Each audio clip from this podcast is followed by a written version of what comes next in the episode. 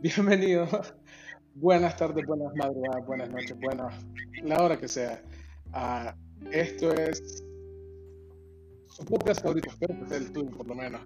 se llama Título en Proceso. Ah, hablo de todo, hablo de nada. Hoy tengo un invitado especial, se llama Last Breath. Last Breath. funciona. También responde por Derrick, si quieren saberlo. No hay falla. Ah, mi nombre real es Lester. ¡Wow! Aunque hoy quiero hablar de arte, especialmente de, música, porque Last Breath Derrick es músico, guitarrista excepcional. Tiene una Sí, sí, realmente le hace muchísimo huevo. Siento, la última vez que te vi en concierto, porque no pude ir el sábado por situaciones ajenas a, a mi control, la última vez que te vi en concierto, que fue para hace un mes más o menos, más o menos, fue el Festival de la Música, ¿no? Sí. Ah, la energía, la energía que tenía en el escenario, súper genial. Tengo que decirlo, súper, súper genial. Supongo que, aunque suene cursi, es uno de los momentos donde sí puedo ser yo, sí puedo hacer lo que me gusta y solo dejo que fluya. Eso, eso creo que no mucha gente lo puede experimentar. Supongo que es la carga de hacer lo que te gusta. Es el beneficio de la carga porque no todo es feliz, no todo es bonito. Uno no puede vivir de lo que le gusta, como dijiste. Sí. Háblame de cuál es la, la cosa que más te caga de ser músico? Comenzamos por ahí. ¿Qué te caga más de ser músico? Porque la gente no entiende. La pregunta incómoda que te sale. Mm. Pues quizás no hay algo relacionado con la música que me moleste, sino lo que estamos obligados a ser los músicos, porque, o los artistas en general. Creo que um, si alguien quiere ser remotamente conocido más allá del círculo de amigos, uno también tiene que ser este tiene que saber de marketing, tienes que saber de redes sociales y realmente eso no se me da a mí. se me da golpear estas cuerdas, pero ah, si, hubiera, tuviera que escoger algo sería eso, e, esa parte no artística, no musical de que todo artista tiene que aprender a hacer, supongo. Creo que entiendo muy bien eso, porque, uh, como sabes, aparte de este proyecto, que es el podcast, tengo uh, otro proyecto que escribo, pinto y tomo fotos siendo el de tomar fotos lo que más hago porque es liberador, vaya. Pero nadie me explicó de que tenés que ser un ah, social, media, social media specialist o saber cuándo publicar, uh, cuando te hacen preguntas a tu página, cómo responder, a qué tipo de contenido tenés que subir para engage con tu audiencia, es a veces muy difícil. Y por lo menos yo, yo soy bastante social. No sé si recuerdas, realmente no soy tan social como la gente piensa. Quizás social no sea la palabra, pero sí tenés una manera de que las personas se abran con vos, que puedan hablar con vos, supongo. Podríamos decir eso. La manera en que you approach them, entre comillas, tiene que ser bastante... Uh, te hace sentir cómodo, ¿sabes? Entonces uno simplemente habla de lo que sea con vos. Eso es genial, gracias. creo que necesitaba escuchar eso, porque a veces siento que no. Ah, tenemos una guitarra nueva, siete cuerdas. Sí. Este... Bellísima, déjame decirte. No voy a preguntar. No voy a preguntar, pero quisiera saber cuánto costó estuvo súper barata, fueron solo 230 dólares, estaba en oferta en, no sé si puedo decir este. Ah, el- sí, lo- no, no falla. de que el Shameless Plug, no estoy, no estoy siendo patrocinado por la voz, pero sí la compré en la voz. Es mi primer guitarra de siete cuerdas y la amaba, no he dejado de tocarla un solo día desde que la compré. Ok, aquí va una pregunta. Ok. Considerando de que no sé nada de música. Tengo una guitarra. Tengo una guitarra, aquí justo, te la puedo enseñar. eh, no la sé tocar. Ah, pero pensé que sería útil tenerla a mano. Tengo una guitarra acústica negra. ¿Cuánto, ¿Cuánta complejidad se agrega una cuerda más? Ah. Por alguna razón sentí cero complejidad. Quizás los primeros cinco minutos fue como, wow, ok, una cuerda extra hace la- que mires las cosas diferentes, pero después de tocar por cinco minutos se vuelve muy intuitivo. Um, puedes probar diferentes afinaciones.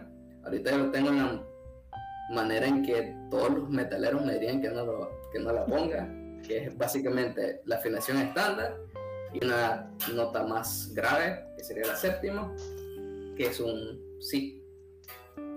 Entonces es súper estándar, es solo una afinación estándar con una nota más baja. Pero abre muchas posibilidades, cosas que no se podían hacer y siento que le agrega eso que los bajistas tienen, que golpear esa nota baja se siente muy bien, entonces como que da ese poder, por decirlo así. Se te ve feliz, déjame decirte. ¿Qué planeas hacer? ¿Sabes? Espera, porque los dos no- hemos escuchado a Polyphia, Pol- creo que se llama, eh, con este maje que hace a Hybrid Picking. O sea, hace Claro. Hybrid Picking. Sí, eh, no soy muy bueno, pero sí, este, de hecho, debido a una canción de Polyphia es que empecé a practicarla, se llama Goose, y... Uf, estoy muy mal. Es genial, sí, pero sé muy poco, la verdad, solo por esa canción. Y no la, no la he puesto en mis canciones, no es como que sea parte de mi vocabulario, entonces... ah, pero pero sí, supongo que sé un Ah. poco. Ajá, ¿y por qué no lo incluyes en tu, en tu repertorio? O sea, una nueva canción de Last Breath que incluya a Hybrid Picking. Sé que sería un tanto más complejo porque no es algo a lo que estás acostumbrado, pero ¿rifarías a, a intentar alguna voz? Sí, con Last Breath es muy interesante que no he hecho nada relacionado con eso, pero sí en Jardín, porque la música de Jardín tiende a ser un poquito más limpia, menos distorsión, entonces como que se presta más para esas cosas. Entonces es una canción nueva que planeamos eh, grabar y este, lanzar pronto. Esperamos. Exclusiva. Este, Exclusiva, escucharon tiene. acá. sí tiene el, esos hybrid picking. Nuevamente algo súper sencillo, pero pues ahí está. Ok, si fuera, porque a ver, en este momento, como ah, mencionabas, solo tener los dos proyectos que es Last Breath y Jardín Animal. Ah, si fueras a, a decir, hay una canción que me, me encula, me cochoniza, que yo escribí, vos escribiste, que ¿de cuál de los dos sería? ¿De, de Jardín o, o de Last Breath? Porque son, y para aquel que no te ha escuchado, ah, son proyectos bastante diferentes, porque siento de que Last Breath es mucho más metal, más, más, mientras que Jardín es un poco más grungy, creo que sería, podría decir que un poco más grungy. Sí, es simplemente más amigable. Um, definitivamente, si tuviera que escoger una canción, sería The Last Breath, porque en Jardín mi rol es, no es tanto de escribir, sino un poquito más de embellecer la canción. Entonces me encargo más de las cosas que escribe Roberto, agregarle armonías, si son melodías de notas o si eh, él está haciendo acordes o algo por el estilo, alguna melodía que esté sonando en el fondo, es, es, mi rol. Entonces, si tuviera que coger una canción, tendría que ser de mi proyecto.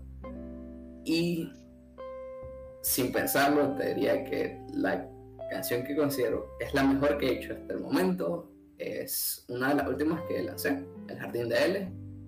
¿La he escuchado?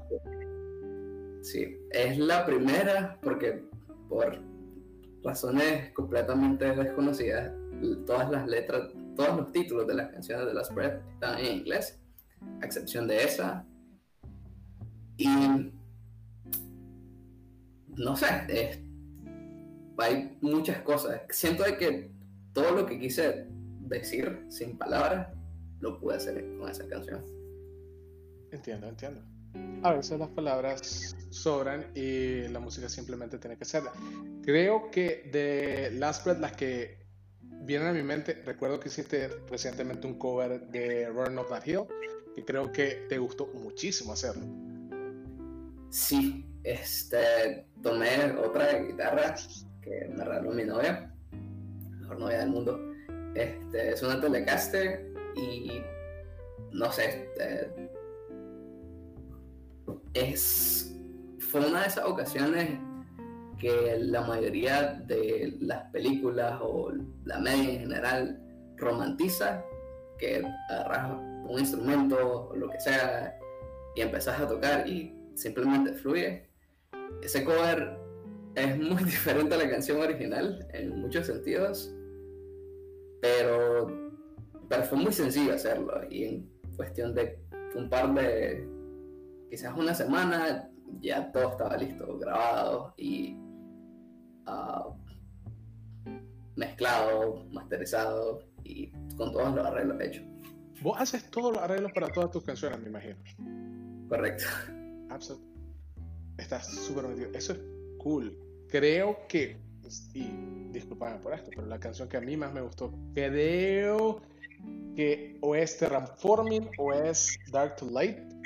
Ah, me lo mandaste una vez por, por, WhatsApp y fue, eh, lo escuché todo y fue, mola, realmente sí mola. Porque se siente la emoción, vaya. O sea, no es como a alguien que solamente lo está haciendo porque tiene que, sino porque lo disfruta y se siente. Es muy interesante que diga eso, porque esas canciones pasaron años listas, entre comillas, y simplemente nunca, eh, nunca las compartía con nadie. Era como algo muy para, para mí, supongo. Y sí fue un proceso muy difícil que sacar ese pequeño EP de cuatro canciones en donde está Terraforming tardó quizá cinco años. Quizás del momento en que empecé a hacer las canciones al momento en que las lancé. Y en, este momento de mi, entre comillas, carrera, como que no, no me da vergüenza, pero es como, uff, como sentí que esto era una buena producción entonces. Pero supongo que es parte del mismo proceso de, como decís, es lo que a mí me gustaba, lo que sonaba bien en ese momento para mí.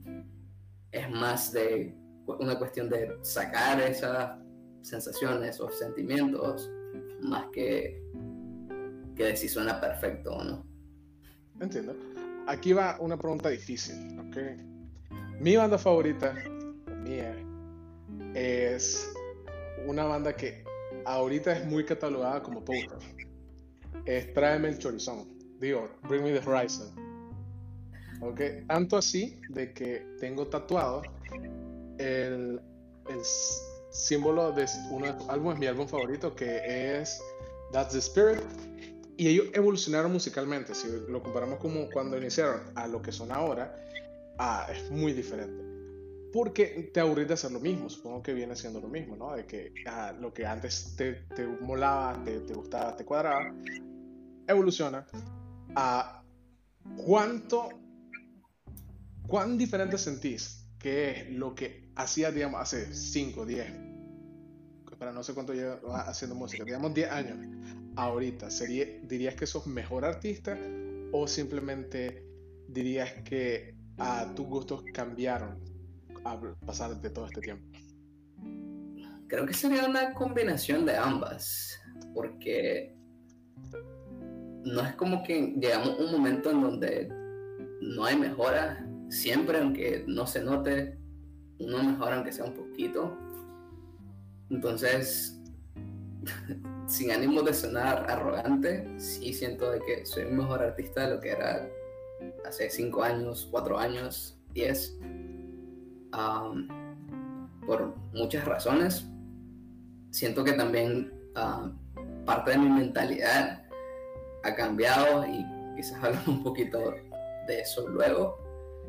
Ah, en, en, cuestión de lo que es ser poser o lo que es ser true o lo que sea.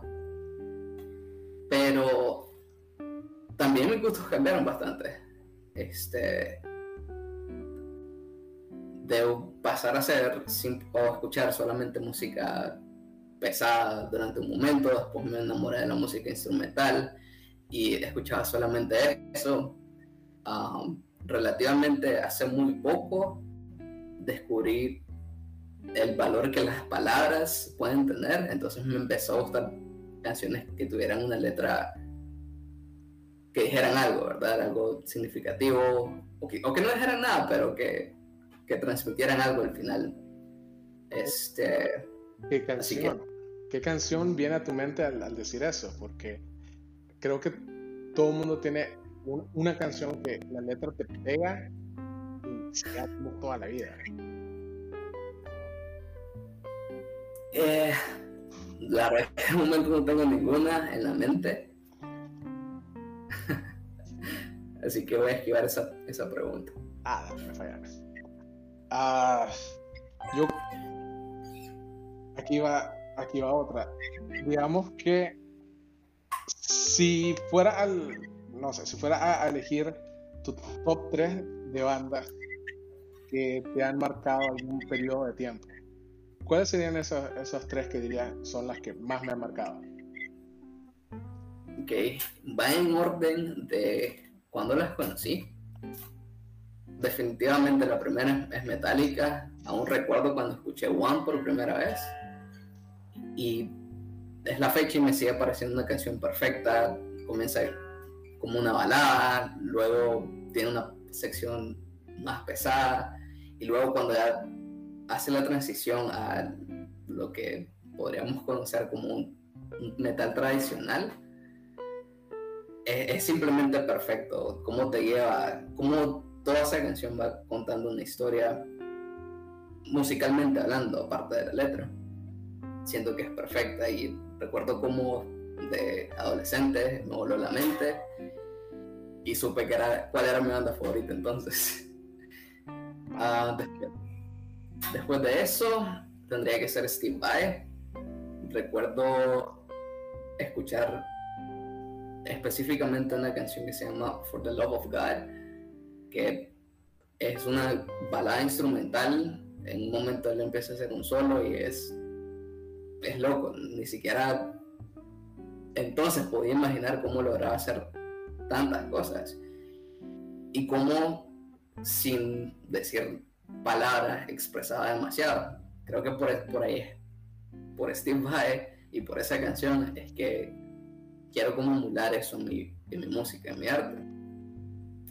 Y finalmente tendría que ser Coger en Cambria, que es una banda bastante extraña. porque ellos hacen un poquito de todo. Ah, puede ser una canción pop, en lo más pop que se puede escuchar Liars Club es una que te recomiendo que escuches. Ah, pueden hacer canciones de metal pesado. Es un poquito de todo. Y, creo que eso es parte de su, de su magia también. Nunca sabes qué es lo que pueden, con lo que puedan venir. Cajita de monerías. ¿Verdad? Cajita de monerías. O sea, una, pueden hacer de todo. Así es. Y el gimmick de la banda, que es algo que me parece genial, es que el frontman, el vocalista, tiene, una, tiene un cómic, o varios cómics, en donde cuenta básicamente historias diferentes. y a través de la música él cuenta secciones de, esta historia. Pero lo hace de una manera en que si no sabes nada de los cómics, todavía puedes entender la letra, lo puedes entender como alguien enamorado cantándole a alguien y sin necesariamente conocer qué personaje le está cantando o le está diciendo X o Y cosa a, su eso, amor. Eso suena súper, súper cool. Si no fuera, si no fuera guitarrista, si no fuera ah, artista musical, ¿qué expresión artística crees que hubieras llamado tu atención? Ah, seguramente sería ilustrador. Iba a decir mangaka, pero como que soy muy malo. No, no, o sea, eh, ser mangaka o, mangaka es, cool, o sea, igual sigue siendo ilustración. Correcto, estoy de acuerdo, pero no me siento capaz de, de contar una historia como ellos lo hacen. Quizás sí dibujar, quizás me estoy uh, underestimating, pero, pero siento que podría ser un buen ilustrador. A ver, digamos que manga. ¿Quién sería tu mangaka favorito? Pues no sé si es por cuestión de um, de nostalgia. Ajá. Pero eh, Kishimoto, el mangaka de Naruto, bueno, Naruto es uno de mis animes favoritos, quizás por, por esa cuestión de que lo miré de pequeño o de adolescente, por la adolescencia. Pero sí, fue como una parte importante de, mí. Lo dejé cuando estaba en emisión, pero pues lo retomé una vez que ya estaba terminado y es la fecha y podría decirte que sí, es uno de mis animes favoritos. Y por extensión. Eh, que, que, me parece bastante interesante. A, mí también me gusta Naruto. Lastimosamente no lo pude terminar porque tiene más relleno que Navidad. Dato perturbador. el 41% de Naruto es relleno en la serie. Sí. hace poco lo, lo remiré, pero me salté todo el relleno. Dios. ¿Cómo, ¿Cómo, te vas a sentir en Navidad sabiendo de que, que no te comiste el relleno de Naruto, pero el de Navidad sí? Ay, Dios mío. Pues, me parece, me parece tan interesante eso, Aya, porque a ilustrar es igual una, forma de storytelling la música, es una forma universal de contar historias, porque ah, se transmite tanto puede ser una canción instrumental, puede tener letra o no, es lo mismo que acabo de decir, pero de manera diferente. Ah, pero te transmite algo, cuando lo sentís, te llena o te, evoca alguna emoción. Tócame algo, pues, ya que tenés la guitarra. he querido decirlo, pero hasta ahorita haré el valor. Dale, dale. Ah, extraño. Creo que es una maldición de los músicos cuando dicen tocarme algo, como que la mente se en y no, sabe qué tocar. Pero. Espera, aquí una, una pregunta rara, ya, ya que mencionas eso. Creo que eh, estuve en una house party una vez donde había una guitarra y había un muchacho que sabía tocar. Y fue como que, ah, mira, toca algo. Y el maje, igual, nada, ah, ¿qué quieres que te toque? y alguien saltó y dijo, ah, sí, de música ligera. El maje, algo menos quemado. ¿No te pasa eso de que como saben que tocas, llega a algún lugar y te dicen tocar y te piden la, cosa más quemadísima del mundo? Todo el tiempo. Y eh, creo que todos mis amigos me tienen como el peor artista porque no me sé esas canciones. no me sé esas canciones que todo el mundo conoce, por muy sencillas que, sean, porque durante mucho tiempo me metí como que solo un estilo de música y me limité a eso y, y pues hizo que no, que no aprendiera, que no la escuchara. Y pues no me la sé. Ok. ¿Qué, qué es- espera la gente que toques que no te sabes, ya que estamos mencionando eso? Porque, vaya, de música ligera, súper quemada. Ah, cualquier, in- introducir cualquier canción de Maná, ultra quemada. El, eh, ¿Cómo se llama? El coso boliviano, el... Eso, Lamento. boliviano. Sí, realmente es que creo que no sé nada pop, nada de Soda Stereo, nada de de Maná. nada Enanito Verde. Quizás podría tocar algo de Green Day. Green Day cuenta como algo muy quemado a este punto, ¿no? O sea, recuerdo que cuando era cuando era adolescente, hace demasiado tiempo atrás, puta, hace más de 15 años, ah, American Idiot eh, había salido y todo el mundo quemaba esa y The Boulevard of Broken Dreams. Sí, y Holiday. Y Holiday. Otra canción que fueron parte de los sencillos. Y sí, ah, lamentablemente creo que cuenta como algo súper quemado. Am, supongo que siempre hay sus gatekeepers que, que realmente es algo que odian en, en general. Eso es algo que, que, ok, no debería de gustarte eso porque está súper quemada. Entiendo de que es como cansarte de escuchar algo tantas veces, pero pero tu experiencia no, no es la misma que va a de una otra persona. Entonces quizás alguien está descubriendo American Idiot por primera vez y le encanta. Entonces, ¿por qué negarle a esa persona el chance de sentir eso que en algún momento nosotros posiblemente sentimos solo porque nosotros ya nos hartamos de esas canciones? Estoy muy de acuerdo con eso. Yo intento lo más que puedo escuchar música nueva. Ah, tengo a este punto 16 playlists en Spotify de música nueva. ah, que intento por lo menos escuchar una canción al día. Porque mm, siento de que me, me llena. Encontré una de una banda que se llama Salem, pero la E, un 3, que es súper buena. Te la recomiendo. Se llama Amaranthine y es pesada, pero tiene un buen riff. Para que, buenísima. No, voy a. Sí, sí. De hecho, me ganas en escuchar música nueva, supongo. Es algo que también trato porque el mundo, supongo que lo que menos necesita es músicos, porque hay demasiada música. Ah, hay demasiada música que creo que jamás podríamos escucharla todas, aún filtrando, filtrándolas por género. Quizás, mira, aquí te va algo, a- algo. Vos sabes que cada año te sale el cuántas horas escuchaste eh, de música en Spotify y así.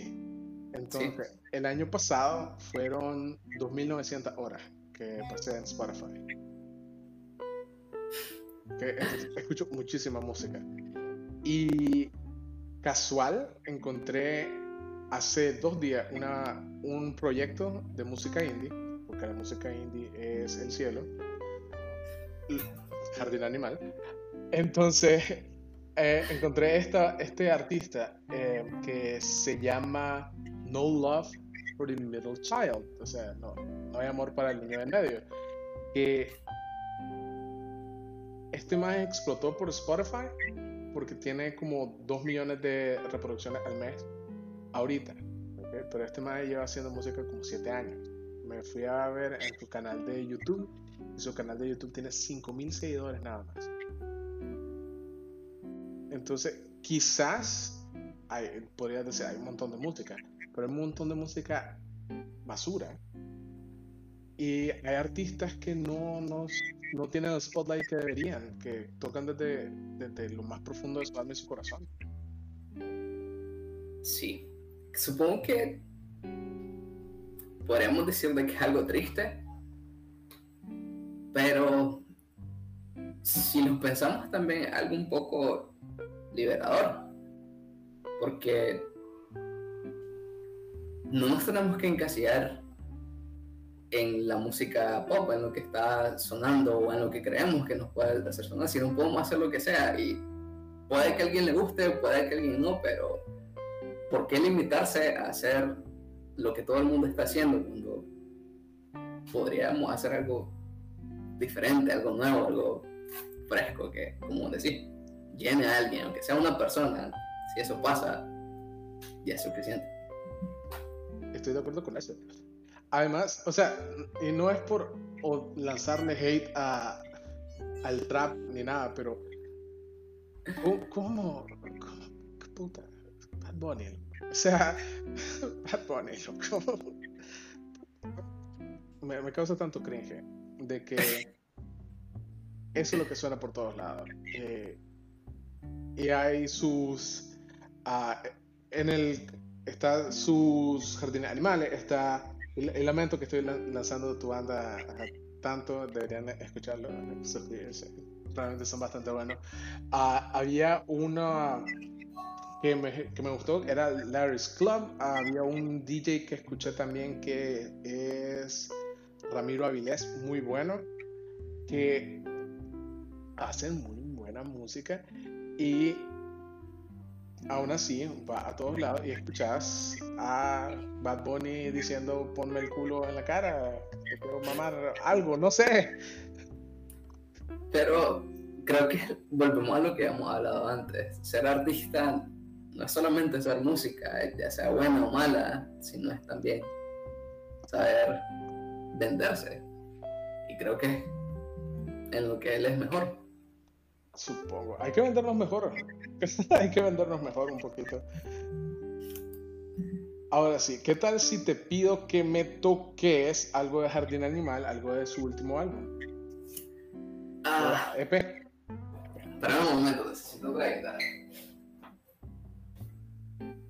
¿Cuántas guitarras tenés? Veo uno, dos, tres, cuatro. ¿Qué? ¿Cuántas? Espera, en serio, ¿cuántas guitarras tenés en total? Cuatro. ¿Cuatro? Sí. ¿Qué pasó? Tenía una Les Paul, ¿qué pasó con ella? Ah, la historia de todo músico. La vendí. Chale. Creo que ser artista es una de las cosas más caras que existen. Estoy completamente de acuerdo. Y creo que mi novia también. Este. Estaría de acuerdo. La verdad que me, que me apoyas. Vos Un momento.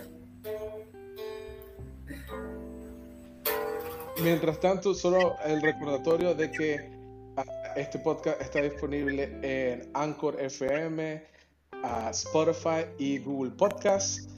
Ah, está en la sección de relaciones porque es lo mejor uh, proyectado lo que hago.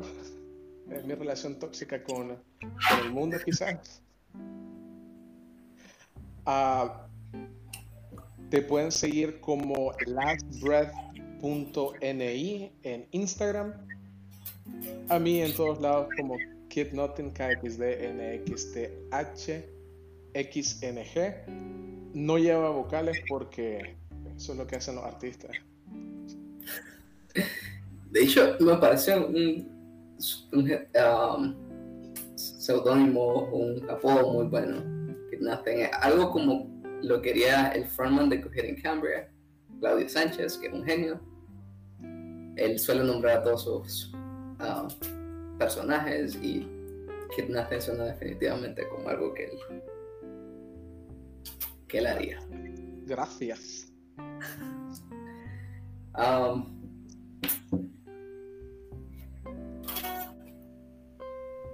no sé si debería amplificar. Eso, eso sí lo dejo a, tu criterio, creo que sí, pero no sé si es demasiado. Dale.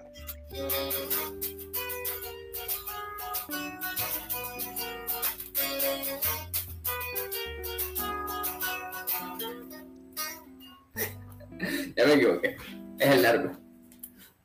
Pero realmente, o sea, verte ver a la banda en vivo transmite una energía súper genial que creo que todo el mundo debería experimentar, porque la música en vivo, ya que COVID está ah, no matando tanta gente como antes, esperemos que se quede así.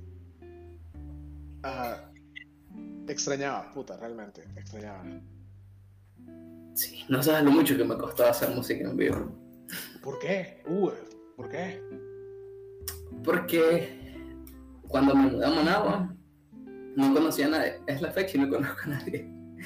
Mentira, o sea, conocer a tu novia, a la banda y a mí. Y a los del trabajo. Tienes razón. Conozco a pocas personas. Déjame corregirlo. Sí. Ah, Este, vos sos de Carazo, ¿verdad? un poquito más al sur. De Rivas. De Rivas. Ah, ok. Y pues. Vamos a lo mismo. No sé venderme, no sé hablar con las personas. Entonces era como que. Hey, quiero hacer música. Y todo el mundo, como, ok, cool. Conocí a personas que tal vez estaban en banda y es como, ah, cool, yo también puedo tocar guitarra. y hago música. Y hago metal también parecido como la música que voy a hacer. Pero puedo hacerlo todo. Solo déjame tocar todo. no mentira. Pero sí, se me hizo muy, muy difícil. Y por eso es que nació Last Breath. Porque era como eh, mi último intento por hacer música, por hacer las cosas que a mí me gustaban hacer. Entonces, por eso es que, que los primeros, las primeras canciones no suenan tan bien como las nuevas, porque estaba tratando de entender, de darme cuenta de cómo todas las cosas funcionaban. Como grabar, que fue un reto enorme, cómo pasar de mi pequeño amplificador que tenía a pasarlo a la computadora.